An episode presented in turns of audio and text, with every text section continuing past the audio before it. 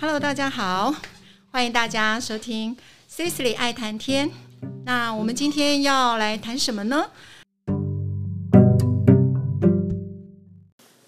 大智慧过生活第一册：守时精神。齐君著。我在初中一年级时，英文老师非常严厉。早上第一节就是英文，没有一个同学敢迟到。有一个大雪天，我穿着雪靴，蹒跚地走到学校，仅迟到了五分钟。在课室门外站着，不敢进去。直到老师讲解到一个段落之后，他才走到课堂后面，把边门打开，让我进去，却只许坐在后排，不让我走到第一排自己的位置就坐。那一堂课，我含着眼泪，坐如针毡，度秒如年。下课以后，老师把我叫到面前。温和地对我说：“我无意惩罚你，也没记下你这第一次的迟到。但我要你知道，一个人要懂得尊重别人的时间，要表现团体精神。你如从前门进来，我又正在讲课，一定会分散同学们的注意力。起码你前后左右的同学会受你骚扰。”你知道吗？一个人为你浪费半分钟，全班二十四位同学就浪费了十二分钟，这是不应该的。我眼泪汪汪地说：“是因为大雪天路不好走。”他笑了下说：“不要找理由原谅自己。你看别的同学怎么都到齐了呢？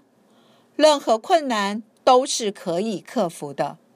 你要培养这份自信心和自尊心。他的训谕如沉重的锤子，一记记敲打在我心头。从此，我没有再迟到过，不论任何一节课，因为我牢牢记住要尊重老师、尊重同学、珍惜我们的班级荣誉。我们班里都是小小年纪而勤劳、清洁、安静，在全校是名列前茅的。我们的努力与自爱，实由于严厉的英文老师与慈爱的吉任导师刚柔并济的辅导。记得有一回，我悄悄地向吉任导师诉说英文老师对我迟到的处罚时。他爱怜地抚着我的头说：“如果那一次他让你自由自在地进来，你就会有第二次、第三次的迟到。慢慢地，你就会赖床不起来了。人是有弹性的，年纪小小的，一定要把弦绷得紧紧的才够劲。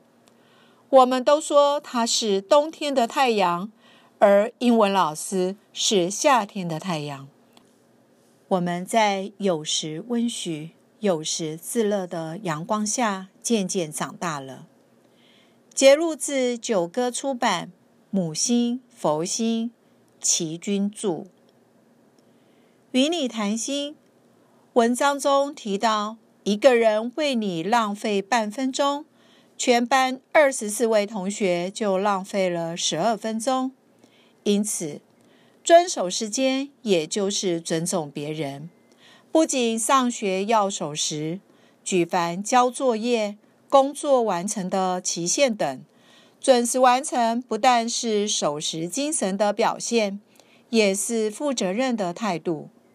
如果你常常迟到、作业迟交、动作拖拖拉拉，除了想一想自己为什么老是这样之外，最好也能下定决心，凡事不再拖延，这对你的生活学习大有帮助呢。